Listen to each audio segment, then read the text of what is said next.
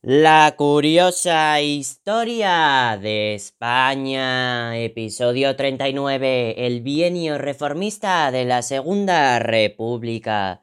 El 12 de abril de 1931 se celebraron elecciones municipales. Las mayores ciudades españolas votaron a favor de la coalición de republicanos y socialistas. El 14 de abril se proclamó la Segunda República y el rey abdicó.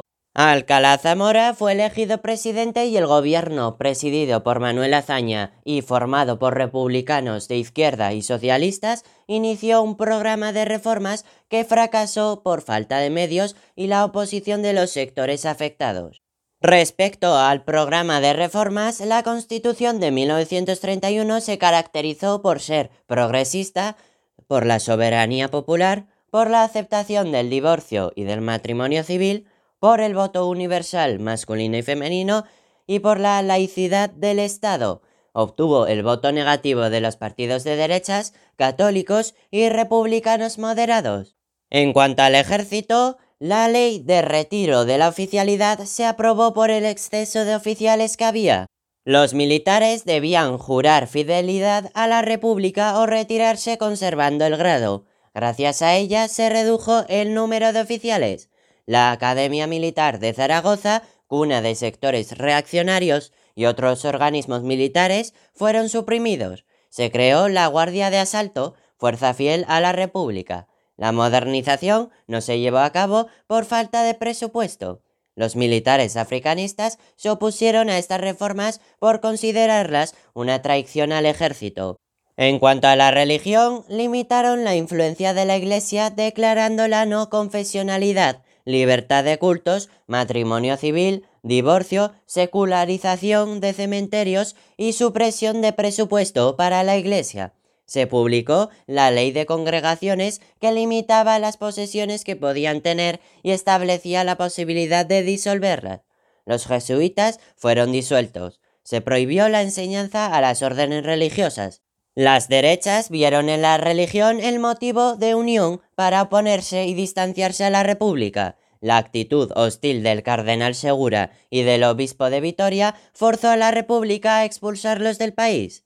Respecto a la agricultura, tenemos la reforma agraria de 1932, que pretendía crear una clase media rural propietaria que incentivara la salida del atraso industrial.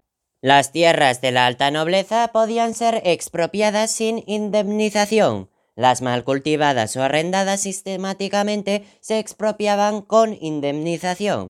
El Instituto de Reforma Agraria, IRA, fue el encargado de llevarla a cabo. La reforma tuvo un alcance limitado debido a las complejidades legales, burocráticas y la falta de dinero, la ley contó con la oposición de los grandes y medianos terratenientes que se posicionaron contra la República.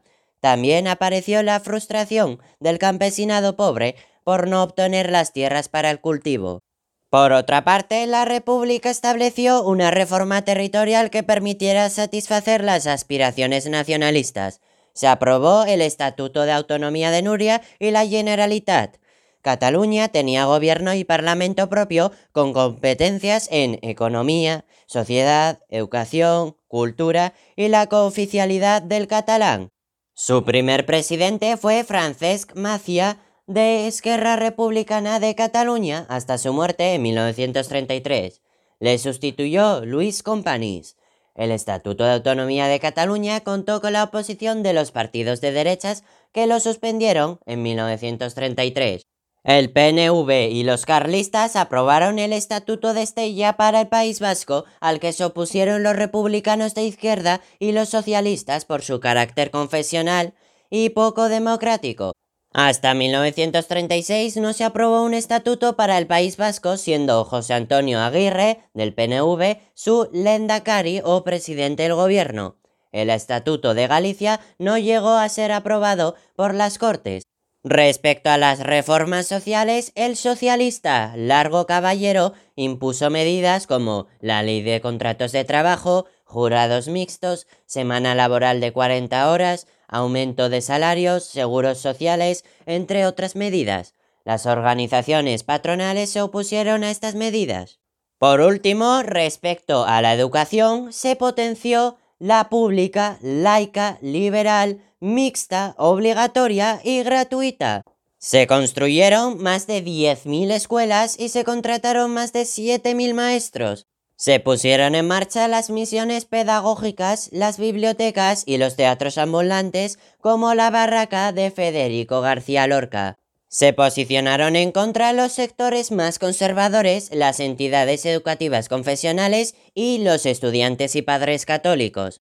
Como conclusión, durante el bienio progresista se plantearon una serie de reformas que pretendían una reforma estructural de España. El objetivo principal era la modernización y equiparación de España a los países más avanzados de nuestro entorno.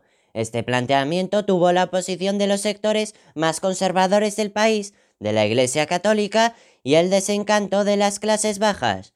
¡Qué fascinante resulta la historia!